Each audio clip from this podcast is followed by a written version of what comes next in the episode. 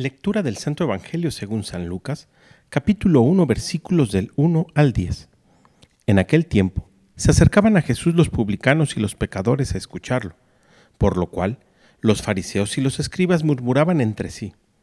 Este recibe a los pecadores y come con ellos. Jesús les dijo entonces esta parábola. ¿Quién de ustedes, si tiene cien ovejas y se le pierde una, no deja las noventa y nueve en el campo y va en busca de la que se perdió hasta encontrarla?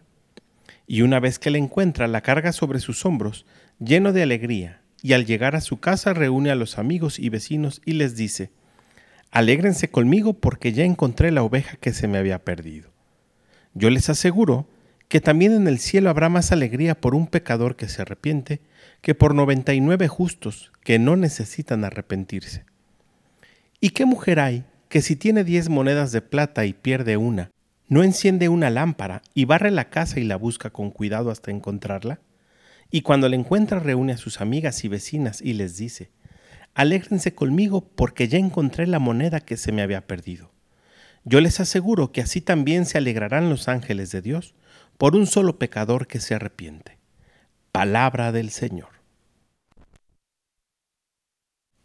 El Evangelio de Lucas es también llamado el Evangelio de la Misericordia, y encontramos en el Evangelio del día de hoy el motivo del porqué.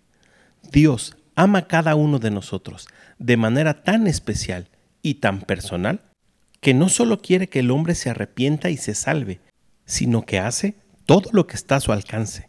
Es un Dios dinámico que deja todo para buscarte a ti que sin importar cuánto tiempo tardes en abrir, no dejará de tocar a la puerta de tu corazón. Y cuando eso suceda, habrá gran alegría en el cielo, porque la oveja que estaba perdida ha sido encontrada. Pidámosle hoy al Espíritu Santo que nos conceda la gracia de ser esa oveja que si bien se pierde, no tarde en encontrar el camino, y que cuando escuche la voz de Dios que le llama o que toca su puerta, no tarde en volverse a Él o abrirle la puerta.